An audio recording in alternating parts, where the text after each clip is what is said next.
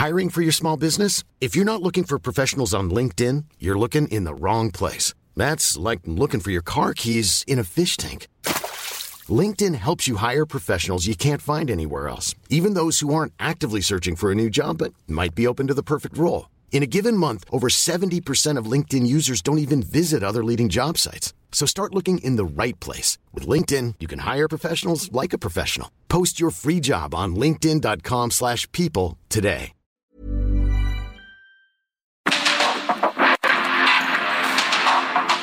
Porque el mundo actual no se entendería sin la economía, las finanzas y los negocios. Acompaña a Mario Maldonado, el columnista de negocios más joven y objetivo del periodismo financiero en su programa. Bitácora de negocios.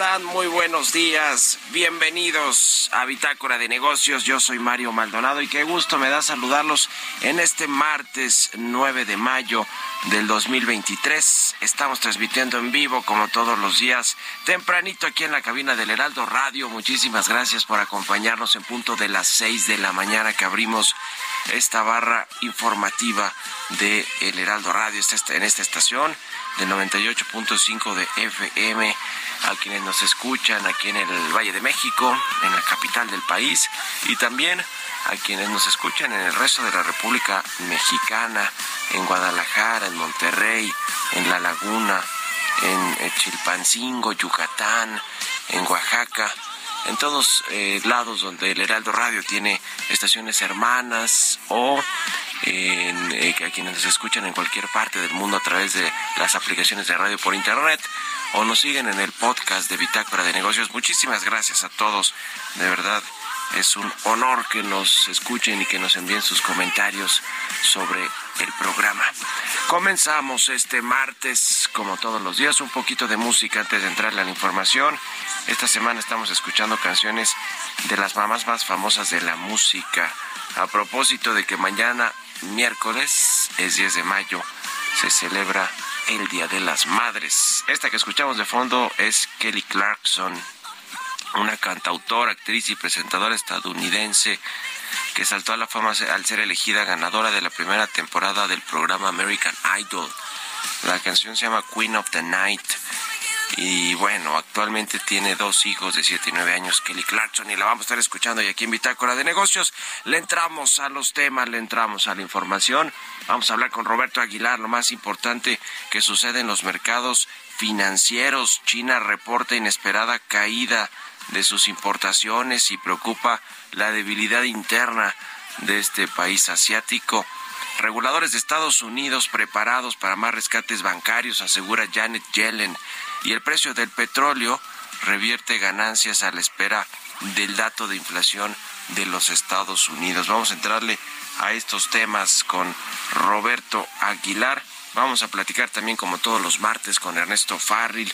La crisis bancaria en Estados Unidos continúa cobrando víctimas, precisamente sobre esto que dijo eh, Janet Yellen, que está preparado el sistema financiero estadounidense y en general la economía para resistir nuevas víctimas de este pues problema que están viviendo bancos medianos, pequeños o de nicho y que comenzó con la quiebra del Silicon Valley Bank y de Liberty Bank. Así que vamos a estar eh, hablando de este tema también con Ernesto Farrell. Vamos a platicar con Jorge Alberto Reyes, director general adjunto de índices de precios del INEGI, que prepara el INEGI una consulta para actualizar su medición de la inflación. Interesante lo que hace este instituto, el INEGI, en términos de medición de inflación de los datos de los precios al consumidor los precios de bienes y servicios que determinan la inflación en una canasta ponderada de varios de estos productos eh, y servicios. Así que vamos a entrarle a este tema con Jorge Alberto Reyes, vamos a platicar con Juan Carlos Anaya, director general en Grupo Consultor de Mercados Agrícolas, precisamente sobre los productos agropecuarios que siguen eh, su camino eh, alcista o que se mantienen en niveles altos también por los precios de los granos, por el precio de otras materias primas a nivel internacional y entre otras cosas porque tampoco ha funcionado esa política agropecuaria ¿eh?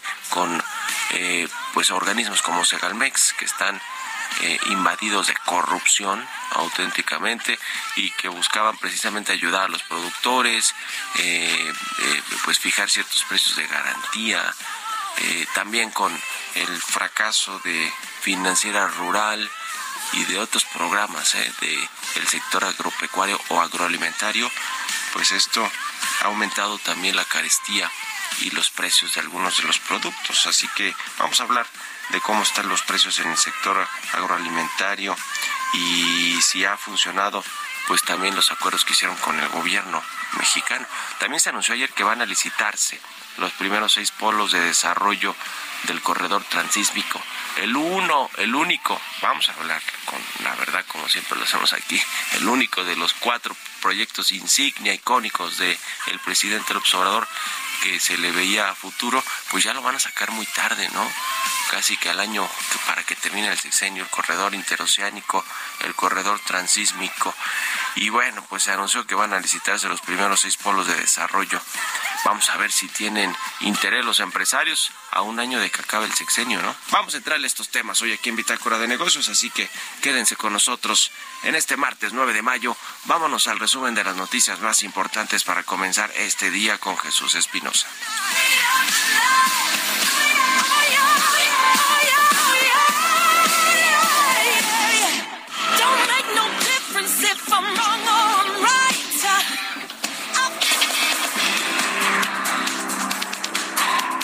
La Suprema Corte de Justicia de la Nación invalidó la primera parte del Plan B de la reforma electoral por violaciones al procedimiento legislativo. Por nueve votos, el máximo tribunal determinó anular la reforma en las leyes generales de comunicación social y de responsabilidades administrativas publicada en 2022. Las fracciones de oposición en la Cámara de Diputados celebraron el fallo de los ministros de la Suprema Corte de Justicia de la Nación que invalidaron la primera parte del llamado Plan B de la reforma electoral por violaciones al proceso legislativo. El presidente Andrés Manuel López Obrador informó que este martes sostendrá una videollamada con su homólogo de los Estados Unidos, Joe Biden, donde tratarán tres temas fundamentales. Así lo dijo en su conferencia mañanera. Eh, los temas migración, fentanilo y cooperación económica para el desarrollo. Son los tres temas. Nueve y media de la mañana. Este, hemos estado buscando comunicarnos, pero no se había dado la posibilidad porque andábamos viajando pero ahora ya se acordó esto. Eh, vamos a, seguir hablando este, sobre la cooperación que tenemos, que es muy buena. En un comunicado, Ken Salazar, embajador de Estados Unidos en México, afirmó que el desafío del fentanilo viene del crimen organizado y existe en los Estados Unidos y en México. Aseguró que es un problema y una realidad global que se debe combatir en alianzas regionales. Raquel Buenrostro, secretaria de Economía, señaló que aunque en un principio Canadá externó su preocupación por las reformas a la ley minera, la vieron bien, dijo que Canadá ve con beneplácito la apertura de México en materia energética, por lo que no se irían a un panel en el el marco del TEMEC.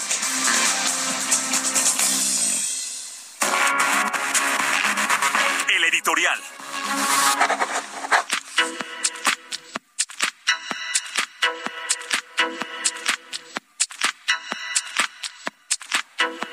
Oiga, le decía que ayer Raquel Buenrostro, la secretaria de Economía, presentó los incentivos fiscales que dará supuestamente para que se invierta en los polos de desarrollo del corredor interoceánico del Istmo de Tehuantepec, este proyecto también conocido como el corredor transísmico o interoceánico que va a incluir pues varios parques industriales, también eh, pues esto un corredor por el istmo de Tehuantepec, eh, un corredor industrial, un corredor eh, con ferrocarril, de, vías férreas, de traslado de productos. Quieren emular de alguna manera algo así como al canal de Panamá, por lo menos todo el, eh, comercio que se da en estas zonas y los, las zonas industriales. Y bueno, pues el canal de Panamá efectivamente tiene una serie de incentivos fiscales, es zona franca, pues de hecho en muchos lugares del canal de Panamá. Y bueno, pues algo así quiere hacer México para detonar más este comercio eh, marítimo, sobre todo de esta parte de, eh, de, de, las costas mexicanas. Y bueno, pues se anunció que eh, durante los primeros cuatro años de funcionamiento de pues de este corredor interoceánico se va a dar una exención del IVA a las transacciones que se lleven a cabo dentro de los polos de desarrollo de este corredor interoceánico, también la, exención del ISR al 100% durante tres años. Se van a publicar, le decía, bases de licitación eh, pues para las empresas interesadas en participar en estos polos de, de desarrollo y el proceso durará durará alrededor de 110 días. Todo esto lo anunció ayer con bombo y platillo la secretaria Raquel Buenrostro, la secretaria de Economía, junto con pues la presidencia de la República. Eh, ya había dado eh, pues visos hace algunos meses Raquel Buenrostro de lo que sería este plan para este plan de inversión y hablaba pues de inversiones de hasta cuatro mil o seis mil millones de dólares que podría detonar este corredor interoceánico, sobre todo hablando de la participación de las empresas en la modernización de pues del ferrocarril del istmo de Tehuantepec, de los puertos de Coatzacoalcos en Veracruz, de Salina Cruz en Oaxaca, de la en, el fortalecimiento de la infraestructura carretera y de caminos, eh, la red portuaria, va a tener un gasoducto para abastecer a las empresas que se instalen allí con sus parques industriales, en fin, en fin, parece un proyecto que tiene muchos, que tiene mucho más sentido, por ejemplo, que una refinería o que un aeropuerto como el Felipe Ángeles o que un tren Maya, no se diga, ¿no? Que cuántos recursos han dilapidado estos proyectos y bueno, eh, el asunto es que ya queda poco tiempo para que acabe el sexenio. No sé si muchos empresarios estén dispuestos a entrarle a estas licitaciones o a estas mega inversiones, porque sí requerirá una inversión cuantiosa muy importante para México. Eh, pues no sé si lo quieran hacer en estos momentos, ¿no? Como que se tardaron mucho, le dieron prioridad a otros proyectos que, insisto, la mayoría no les ve una rentabilidad ni económica ni social. Quizá política electoral sí, pero no económica y social. El, caso del Tren Maya del aeropuerto Felipe Ángeles y de la refinería de Dos Bocas, Tabasco, y este lo dejaron hasta el final. Veremos si hay interés o no de la iniciativa privada. ¿Ustedes qué opinan? Escríbanme en Twitter, arroba Mario Mal en la cuenta arroba Heraldo de México. Radar Económico. Y vamos a platicar, como todos los jueves ya le decía, con Ernesto Farril. Mi querido Ernesto, ¿cómo te va? Buenos días. ¿Qué tal? Muy buenos días a todos. ¿Qué está pasando en el sistema financiero de Estados Unidos? En el sistema bancario en lo, en lo particular, ¿vienen más quiebras de bancos? Cuéntanos. Bueno, pues hemos estado viendo que después de que el First Republic tuvo que ser rescatado por las autoridades financieras y vendido sus activos a JP Morgan, la semana pasada todavía tuvimos episodios con varios bancos más, donde se está repitiendo un patrón de comportamiento.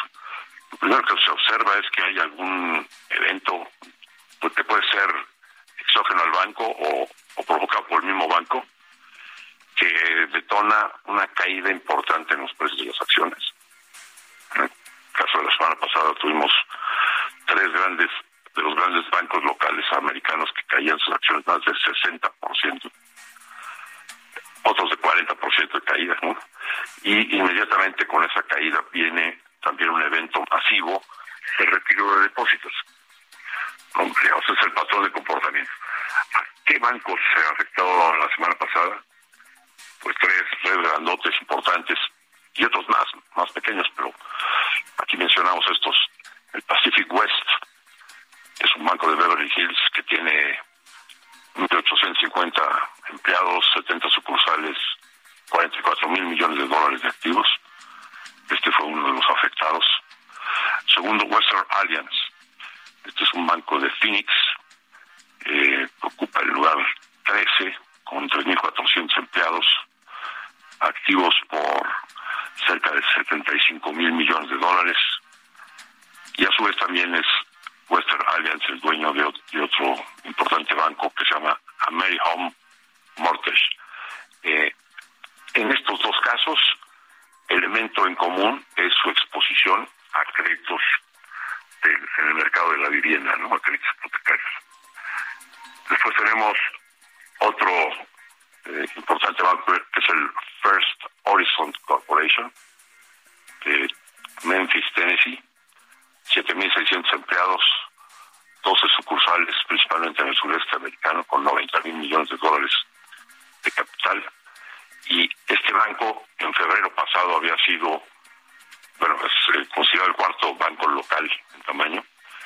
Había sido anunciado en febrero que el Toronto Dominion Bank de Canadá estaba interesado en adquirirlo por 13.400 millones de dólares y se, estaban en ese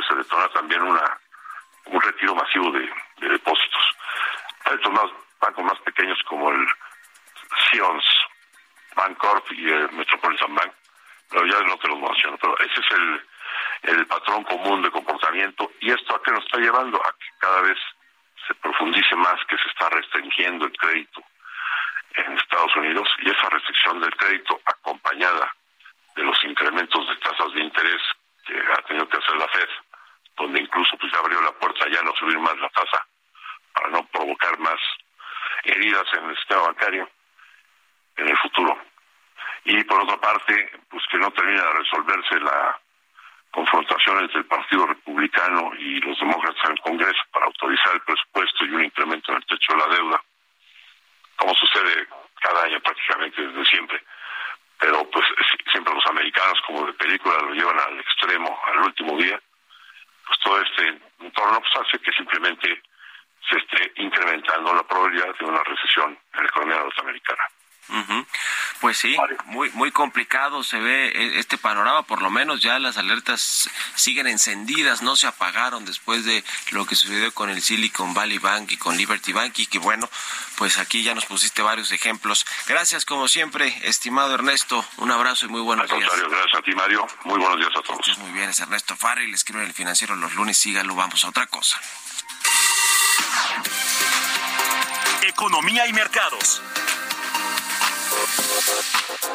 Roberto Aguilar ya está aquí en la cabina del Heraldo Radio. Mi querido Robert, buenos días. ¿Cómo estás, Mario? Me da mucho gusto saludarte a ti y a todos nuestros amigos. Ya salió el dato de la inflación de, del mes de abril, pues prácticamente en línea con lo que esperaba el mercado, una tasa anual de 6.25%, eh, influenciada en buena medida por el tema de los subsidios al consumo de electricidad, a las tarifas eléctricas, que fue lo que encabezó justamente los precios a la baja, seguido del gas doméstico LP papel, jitomate, transporte aéreo, también el gas doméstico natural. Por el otro lado, fíjate que lo que subió fue el pollo, vivienda propia, gasolina de bajo octanaje, también loncherías, fondas, torterías y taquerías, también tortillas, justamente lo de los algunos de los productos que más subieron en este mes. Interesante también porque se da a conocer el dato del índice nacional de precios al productor y ese sigue alto, Mario. Fíjate que la tasa anual fue de 10.5%, es que bueno, pues al final del día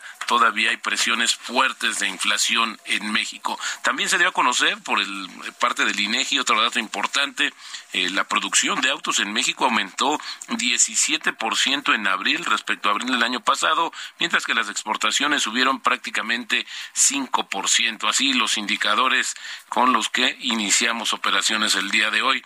También te comento que las importaciones de China se contrajeron bruscamente en abril, mientras que las exportaciones crecieron a un ritmo más lento reforzando los signos de debilidad de la demanda interna a pesar del levantamiento de las restricciones por el COVID-19 y aumentando la presión sobre una economía que ya lidia con el enfriamiento del crecimiento económico mundial.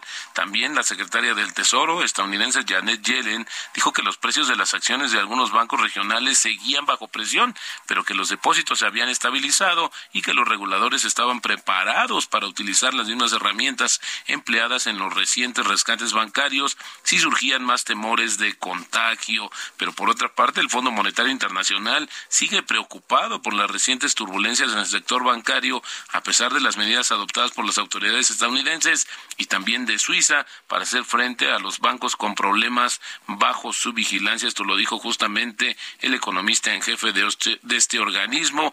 También los precios del petróleo caían y serían parte de los fuertes avances que habían, se habían dado en las dos sesiones anteriores, casi 2%, y esto pues tiene que ver también con las cifras que dio a conocer eh, la economía china. También te comento, Mario, que Amazon está ofreciendo a sus clientes 10 dólares por recoger un pedido en lugar de enviarlo a su domicilio, uniéndose a otros minoristas en su carrera por reducir los costos de entrega y devolución a domicilio en un contexto de escasa demanda de los consumidores. Así es que bueno, pues ahora se ha, se ha apagado un poco este tema justamente del comercio en línea. También el tipo de cambio, Mario, está cotizando en estos momentos en 17.78. Más temprano tocó el 17.83 y bueno, una ganancia anual de 8.6%, pero al final pues ayer perdió un poco el tipo de cambio, pero sigue en estos niveles y algunos, bueno, pues habían visto cara de 17.70, pero bueno, al momento 17.78. Buenísimo, gracias Roberto Aguilar y nos vemos a ratito en la televisión. Gracias Mario, muy buenos días. Roberto Aguilar, síganlo en Twitter, Roberto AH6 con 24, casi 25 minutos. Vámonos a la pausa. Regresamos.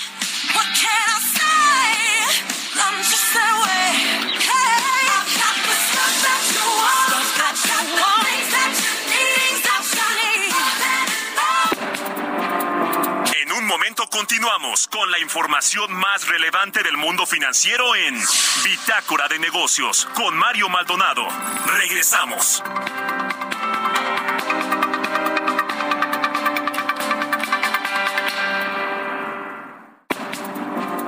Estamos de vuelta en Bitácora de Negocios con Mario Maldonado.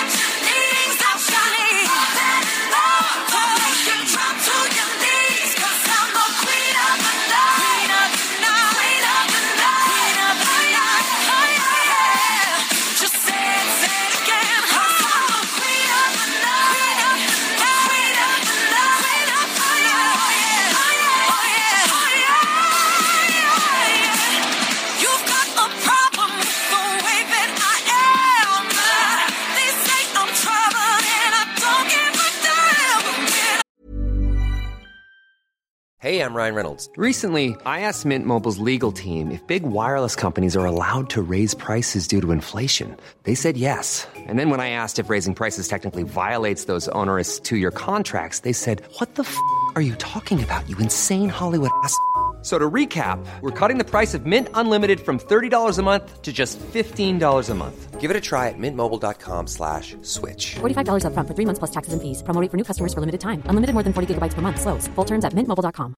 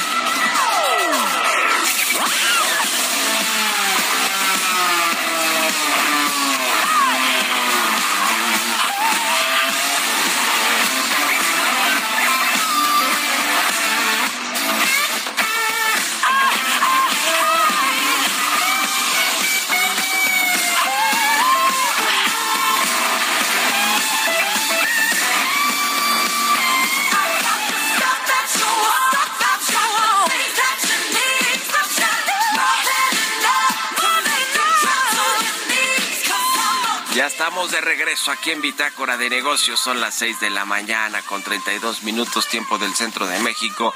Y regresamos escuchando a un poquito de música antes de irnos con información en esta segunda mitad del programa. Estamos escuchando a Kelly Clarkson, se llama Queen of the Night esta canción. Y escuchamos canciones de las algunas de las mamás más famosas de la música a propósito de que mañana miércoles es 10 de mayo y se celebra el Día de las Madres. Kelly Clarkson tiene dos hijos de 7 y 9 años y bueno, es una cantante, actriz, presentadora estadounidense. Kelly Clarkson, que la estamos escuchando hoy aquí en Bitácora de Negocios. Y con esto vámonos al segundo resumen de noticias con Jesús Espinosa.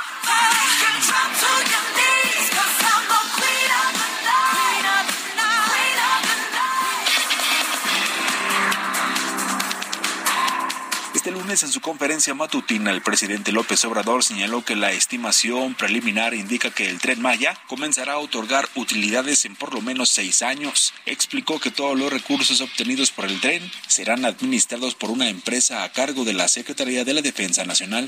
El Servicio de Administración Tributaria informó que con cifras preliminares, al cierre del 30 de abril se devolvió 277.805 millones de pesos por concepto de impuestos al valor agregado a los contribuyentes cumplidos. De enero a abril de este año, la recaudación bruta del IVA fue de 697.801 millones de pesos, un incremento de 42.359 millones de pesos respecto del mismo periodo del ejercicio anterior. Como parte del acuerdo de complementación económica número 55, México y Brasil alistan la eliminación mutua de aranceles a las importaciones de camiones y autobuses a partir del próximo primero de julio. Héctor Tejada, presidente de la Confederación de Cámaras Nacionales de Comercio, Servicios y Turismo, indicó que los comerciantes establecidos del país esperan la derrama económica por 70.300 millones de pesos por la celebración del Día de las Madres, que representaría 13% más respecto al año previo y superaría a lo registrado en prepandemia. Entrevista.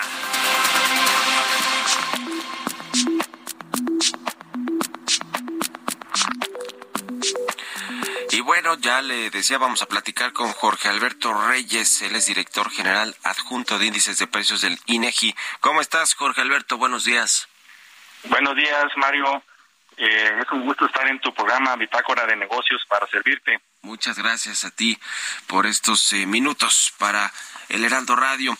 Oye, pues mira, ahora que a propósito de que salió hoy precisamente el dato de la inflación del mes de abril, eh, ustedes eh, están preparando allí en el INEGI una consulta para actualizar la medición de la inflación. A ver, cuéntanos, por favor. Sí, sí, claro. Este, efectivamente, estamos eh, trabajando en lo que llamamos la actualización del índice nacional de precios al consumidor y, y el INEGI, como tú sabes, para estos proyectos importantes eh, eh, tenemos que realizar lo que le llamamos una consulta pública, donde eh, ponemos toda la información a lo que se refiere, en este caso, la actualización del INPC, para que todos los usuarios ahí analicen y hagan observaciones si es que las tienen o algunas recomendaciones. Esta consulta pública se va a llevar a, cabo del 15 de, mayo al 9 de junio. Ahora, ¿qué, qué es lo que, que implica esta actualización del INPC? Esta actualización es algo que, que, se realiza en todos los países. En México, para el INPC, esta sería la octava vez que se, que se lleva a cabo. Y en este caso, lo que implica son tres componentes de la actualización. Uno es actualizar la canasta de bienes y servicios que tiene el INPC. Actualmente tenemos 299 grupos de, de productos o, o genéricos, como le llamamos, y los vamos a actualizar, analizar, donde probablemente eh, este número de genéricos se modifique debido a lo que los los este, los consumidores ahora eh, estén consumiendo unos productos que ahora son importantes, más importantes que antes, etcétera. Entonces se va a actualizar eh, la canasta de bienes y servicios. El segundo elemento es actualizar sus ponderadores. ¿Qué significan los ponderadores? Los ponderadores reflejan el patrón de consumo que tienen las familias con la evolución de los años y ahora con, con el COVID, pues las familias ahora consumen más de un producto, menos de otros, o hay algunos productos nuevos que, que están surgiendo que ahora son importantes. Entonces, esa participación relativa de cada uno de ellos en el gasto de las familias, eso es lo que le llamamos los ponderadores para calcular el índice y eso se va a actualizar también. Y el tercer elemento que consta esta consulta es la introducción de un lo que se le llama técnicamente un índice encadenado o un índice de las PERS encadenado. ¿Qué significa? Que cada dos años, el proyecto implicaría que cada dos años estaríamos actualizando los ponderadores o aplicando los nuevos patrones de consumo y estaríamos este, encadenando esos índices de tal manera que eh, cada dos años estaría reflejando los cambios que se dan en, la, en el comportamiento del consumidor y en el comportamiento o el destino del gasto entre los bienes. Eso, lo, esos tres elementos son los que formarían parte de esta consulta pública. ¿Por qué se decide hacer eh, ahora? Me tengo entendido que a partir del 15 de mayo, ¿verdad? Hasta ahí, hasta el 9 de junio de este año, se llevará a cabo esta consulta pública. Ya nos decías para actualizar la canasta de bienes y servicios, la estructura de la ponderación, introducir otros índices, que, que, permitan, digamos, darle pues más certeza, más realidad al dato de la inflación, o sea, digamos que refleje más la realidad que sucede en México en, en el asunto de los precios de bienes y servicios, ¿no? Sí. Eh, eh, eh, y ahora, esto, ustedes toman esta decisión, yo te preguntaba por qué ahora esta decisión, que está fundamentada y ustedes lo, lo, han expuesto en, en, mejores prácticas internacionales, ¿no? De, de manuales, índices de precio al consumidor del FMI, del Banco Mundial, etcétera. Pero cuéntanos, en México, ¿por qué ahora, por qué era necesario ahora? Y lo van a estar actualizando cada dos años, ¿verdad? Sí, sí, mira, para, para realizar esta actualización, pues requerimos una, una información amplia y, muy importante sobre el gasto de las familias para saber si qué nuevos genéricos o productos son los que se podrían introducir o, juntar o eliminar dentro de la canasta. También tener la información de cómo van cambiando ese patrón de consumo. Para eso el INEGI realiza lo que le llamamos de ENIG, Encuesta Nacional de Ingreso Gasto, pero durante todo el año es una encuesta que se hace durante, eh, se levanta durante todo el año para tener la información de un año y, y, con eso hacer estas actualizaciones. El plan era realizarlo esta INIC para tener la información y hacer esta actualización eh, en 2020. Sin embargo, pues debido al COVID se suspendieron las, las encuestas y se suspendió esta ENIC anual en 2020. Ahora se realizó en 2022, el año pasado. En este año vamos a tener los resultados y con esa información, pues, este, vamos a hacer esta esta actualización. Entonces es debido a que ya tenemos una, vamos a tener este año los resultados de la ENIC 2022 eh, y vamos a hacer esta actualización de tal manera que, en la, primera quincena de agosto del 2024 ya se va a generar esa variación de precios con lo, con la nueva canasta y los nuevos y los nuevos eh, ponderadores.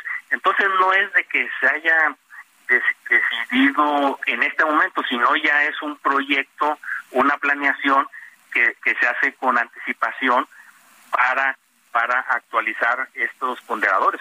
Eh, a nivel internacional, como comentabas, eh, por ejemplo, los países europeos eh, lo hacen cada año, actualizan los patrones de consumo. Estados Unidos y Canadá lo hacían cada dos años, ahora también lo están haciendo cada año, de tal manera que en la variación de los precios que se esté dando sean con un patrón de consumo actualizado de que si ahora la gasolina es más o menos importante, que si ahora la tortilla es o más o menos importante, pues eso esté reflejando ese cambio en los patrones de consumo que se están dando. Y ahora, pues con, con el COVID, esta, estos cambios, pues, eh, pues tuvieron un impacto pues eh, eh, importante y, y con esta información empezamos a captar esos cambios e incorporarlos al índice de precios y al tener un proyecto de hacerlo cada dos años, independientemente de lo que esté sucediendo en la economía, pues México se sigue manteniendo pues en las eh, o utilizando las experiencias de los países más desarrollados en la medición del índice nacional de precios al consumidor. Y por último te pregunto, ¿quiénes van a ser los eh, de ahora sí que encuestados o a quienes les van a preguntar eh, pues eh, en esta consulta pública eh, la, sobre la actualización del índice de la inflación? Sí, es una buena pregunta. la forma es de que del 15 de mayo al 9 de junio se abre en el INEGI un banner este, donde ahí vamos a poner a disposición pues, los documentos metodológicos, todo esto que te comenté explicándolo de una manera más amplia, los tres elementos que, que se van a actualizar o, o este, se van a someter a, consulta, una, un formato para que ahí cualquier usuario, o sea, este, está abierto para cualquier usuario que tenga alguna opinión, alguna sugerencia, ahí sube esta información y nosotros la analizamos. También vamos a tener reuniones con grupos de de usuarios específicos eh, para, para eh, exponerles estos detalles y en esa reunión pues también recibir algunas opiniones con el sector público, el sector académico, el sector financiero, el sector industrial, entonces una serie de, reuniones para expresarles, para que ellos puedan eh, darnos sus propuestas si es que las tienen, sugerencias y también entrar a esta página que va a estar abierta durante estos eh, este periodo y, y subir cualquier usuario, cualquier persona o institución los comentarios que tengan, los vamos a analizar y vamos a ver los que procedan, los que sean eh, convenientes incorporarse, no convenientes, sino que eh, este, se pudieran incorporar. Y después vamos a exponer también en otra reunión esos resultados y cuáles fueron las eh, cuántas opiniones, sugerencias eh, eh, llegaron, cómo se analizaron y cuáles son las que se están incorporando y se va a informar. Ya, pues muy interesante, vamos a estar al pendiente de esta consulta y de y de los resultados que arroje, por supuesto, y estaremos en contacto si nos permites, Jorge Alberto Reyes, director general adjunto de índices de precios del INEGI. Gracias por estos minutos y muy buenos días. Al contrario, gracias a ti, Mario, y sí estamos a, pendiente de cualquier requerimiento eh, de información que tengas. Perfecto, gracias, gracias y buenos días. Seis con cuarenta y cinco minutos, vamos a otra cosa. Bitácora de negocios con Mario Maldonado.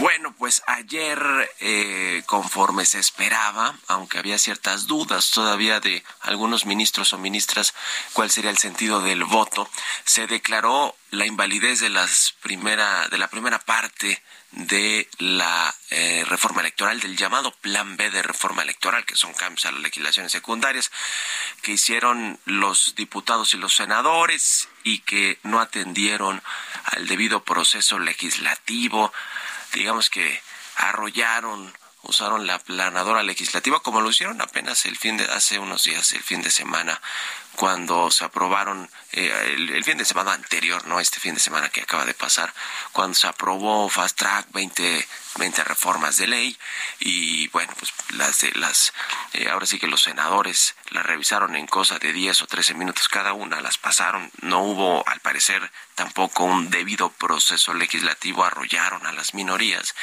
Y entonces pues se va a la corte esas impugnaciones y y pues quizá la Corte resuelva como resolvió ayer eh, estas impugnaciones o estos, estas acciones de inconstitucionalidad, precisamente eh, argumentando la falta de un debido proceso. Y así fue ayer en la Corte.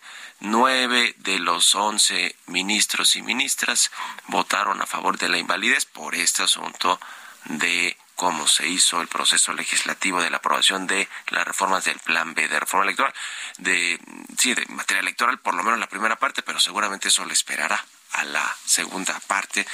Eh, ayer mismo el secretario de Gobernación, Adán Augusto López, dijo que hay plan C y el plan C es usar esto, este tema, como bandera electoral para que en el 2024, junto con la presidencia de la República, junto con nueve gubernaturas de estados, se va a renovar el Congreso Federal, los diputados y los senadores, y entonces se va a usar el Poder Judicial y la Corte eh, para decir que hace falta cambiarlos y para eso se necesita una mayoría calificada que permita cambiar la constitución y ya no meterse en Honduras de, de, que si se lleva la inconstitucionalidad a la corte y demás.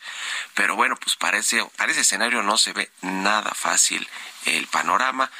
Y bueno, nada más eh, habrá que decir también que quien propuso este proyecto, el ministro Alberto Pérez Dayán, pues en su momento también defendió al propio presidente del observador en el desafuero con Vicente Fox en aquellos tiempos. Es decir, consideró pues eh, digamos que muy chafas, por decirlo menos, eh, las acusaciones del entonces gobierno federal en contra del entonces jefe de gobierno de la Ciudad de México, Andrés Manuel Obrador. Y bueno, pues ahora, eso sí, ahora sí, todo lo que sea en contra del gobierno no les gusta.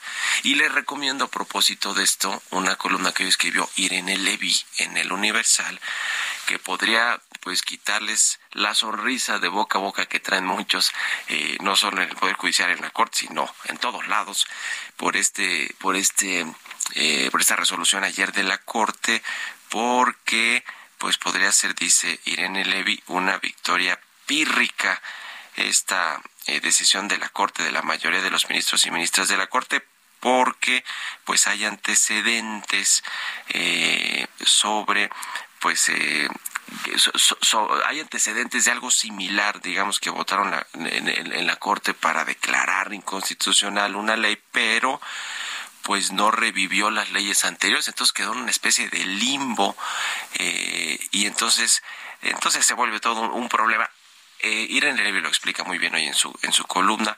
Eh, esta, este ejemplo que pone relativo a la Ley Federal de Telecomunicaciones y Radiodifusión y el derecho de las audiencias, que ella es muy experta y se encarga mucho de estos asuntos. Échale un ojo porque eh, no tiene desperdicio, sobre todo si no se, eh, si la Corte no sale a detallar el, eh, lo, lo, lo, que expuso ayer en la votación de mayoría de nueve ministros y ministras de la Suprema Corte de Justicia. Seis con cuarenta y nueve minutos. Vámonos a otra cosa. Mario Maldonado en Bitácora de Negocios. Ya le decía, vamos a platicar con Juan Carlos Anaya, director general del Grupo Consultor de Mercados Agrícolas. ¿Cómo estás, Juan Carlos? Buenos días. Buenos días, Mario. Con el gusto estar en tu programa. Igualmente, pues hoy tuvimos el dato de la inflación del mes de abril. Eh, está cediendo en, general, digamos, o la inflación general en México, pero el dato de algunos alimentos, el precio de algunos alimentos, sobre todo agropecuarios, agroalimentarios, pues algunos no están cediendo tanto y ustedes le siguen el pulso a, los productos eh, agroalimentarios. Cuéntanos, por favor, cómo, cómo están esos precios. Mira, Mario, pues sí, efectivamente se mantiene la inflación en 6.25 contra 6.24 a la primera quincena de abril. ya se ve en el subyacente una caída del 7.75 al 7.67 y principalmente los alimentos que preocupa mucho a la Secretaría de Hacienda, que está por arriba de la inflación, que estaba en 12.38, baja al 12.14%, pero aumenta el no subyacente del 1.82 al 2.12 donde principalmente pues se incrementa frutas y hortalizas, donde vamos a ver ahorita algunos productos y el tema pecuario. En lo que va del año, principalmente lo que preocupa es que el huevo sigue subiendo a, tasa anual 24%, el pollo, que es uno de los productos que principalmente señala el INEGI, sube anualmente 11.6%, la leche 10.1%, el cerdo 6.3%, la res viene cayendo al 2.8%. Pero todo lo que tiene que ver con materias primas como es el maíz, el trigo, la soya, que tiene que ver con la elaboración de galletas, ha subido 57% las galletas, la harina de trigo 19% y el bolillo 14.7%, aunque los precios del trigo, Mario, han bajado 48% desde el inicio de la guerra de Rusia-Ucrania. Ya no le podemos echar la culpa a la guerra de Rusia y Ucrania. Y en el caso del maíz vemos que las tortillerías de establecimiento donde la mayor cantidad de familias adquiere su tortilla al año se ha incrementado 23.5% y el maíz también ha tenido una baja en los precios internacionales del 28%, pero también las importaciones se han visto favorecidas por la apreciación del tipo de cambio, lo que está representando menos pesos por la compra de materias primas. Otro de los productos que se ha incrementado en forma importante, que señala el INEGI, es la naranja, que se ha incrementado casi el 25% anual, la papaya 28%, y en el caso del limón con semilla 44%, vemos una caída en el aguacate en una forma importante contra el año pasado, pero ya en el mes ya viene fuera de tiempo, ya no está ya no hay la cosecha y vamos a seguir viendo en las próximas quincenas el incremento del aguacate verde. La papa blanca también se ha incrementado en una forma importante, 55%, el chile serrano 37 que lleva la baja, el jitomate saladeta ha bajado 6.7% y la cebolla también ha bajado. Así vemos productos que suben y bajan, pero la realidad es que las amas de casa en los temas de alimentos y todo todavía sigue eh, observando niveles por arriba de la inflación.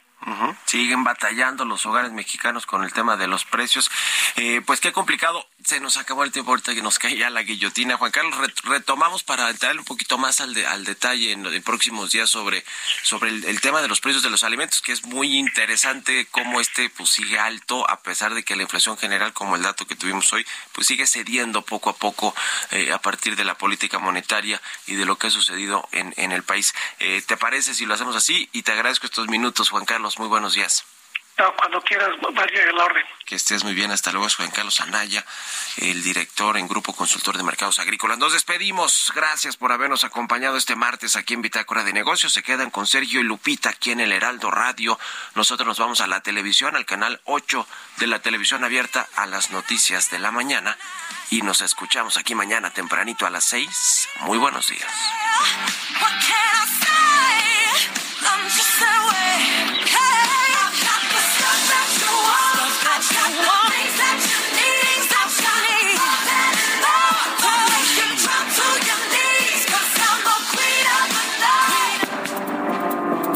Fue Bitácora de Negocios con Mario Maldonado.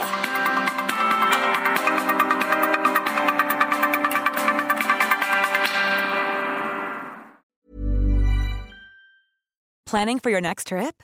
Elevate your travel style with Quince. Quince has all the jet setting essentials you'll want for your next getaway, like European linen, premium luggage options, buttery soft Italian leather bags, and so much more. And is all priced at 50 to 80% less than similar brands. Plus, Quince only works with factories that use safe and ethical manufacturing practices. Pack your bags with high-quality essentials you'll be wearing for vacations to come with Quince. Go to quince.com/pack for free shipping and 365-day returns.